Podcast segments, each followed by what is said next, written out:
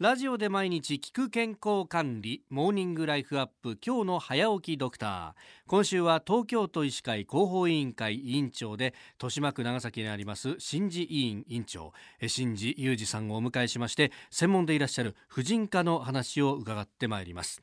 先生おはようございます。おはようございます。よろしくお願いします。あの今朝のテーマどんな時に婦人科を受診したらいいのかということでまあ正直な話やっぱ婦人科というと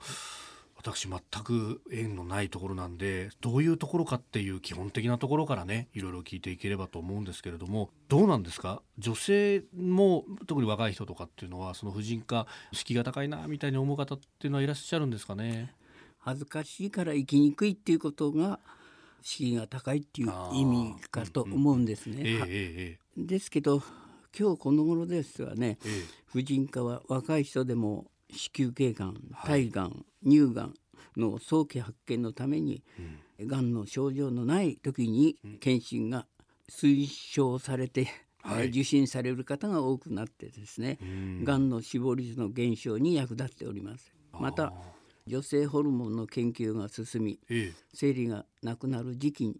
閉経期を更年期と言いますが、はい、この時期に原因のわからないうつ病とか、うん、身体の変調をきたしますが最近では女性ホルモンの研究が進み、え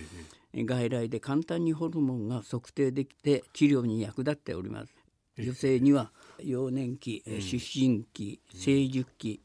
更年期老年期に分けられて、はい、それぞれの時期に特徴ある病気がありますので、まあ、女性の一生を通して元気に活躍するための他の科の先生と連携しております。まあ女性のかかりつけ医だと思っていただければ理解できると思うんですね。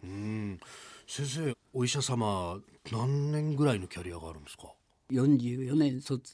国家試験通ってる昭和44年国家試験通ってとそうするとじゃあある意味この日本の女性というものをこう婦人科の視点からずっとご覧になり続けてるわけですよね。ええ、そうすると今ご説明ありました昔だとがんとかそういうものもなかなかかからずに早期発見ができなかったっていう悔しい思いもいっぱいされたわけですよね。だいぶ変わってきたところありますか？そうですね。まあウイルスが原因で慢性炎症を起こすことが子宮がんの発生の要因であるということが最近証明されているんで、はい、ウイルスを検出したりすることも診断の役割になってるんですね。更年期のいろんな体調の変化とかもまあこれは加齢だからしょうがないよねっていうふうに今までは思ってたかもしれないけど実際はそのホルモンでとかいろんな治療ができるわけですね。そうですね。その値を調べると、はい、寝たきりになってた50前後の方がですね、はい、婦人科を来た時にホルモンの値を測るとですね、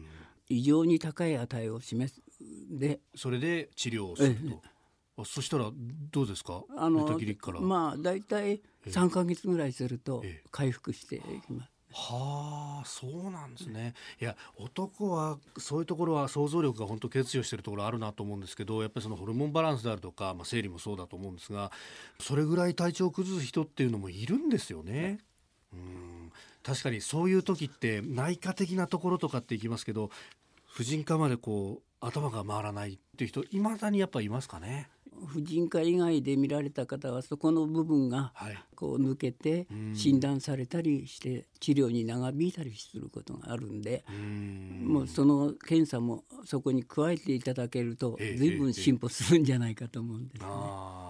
あとやっぱ夫婦でいてもこういうデリケートなところっていうとどこまで立ち入っていいのかなと思うとその一緒に行っていいものかどうかっていうのもちょっと悩むんですけど、まあ、それは人によるんですよね。男性が興味あって、一緒に診察してくる場合もあるし、はい、あなたは外にいてくださいっていう人もあるし、まあ病気によってがんの告知なんかの時は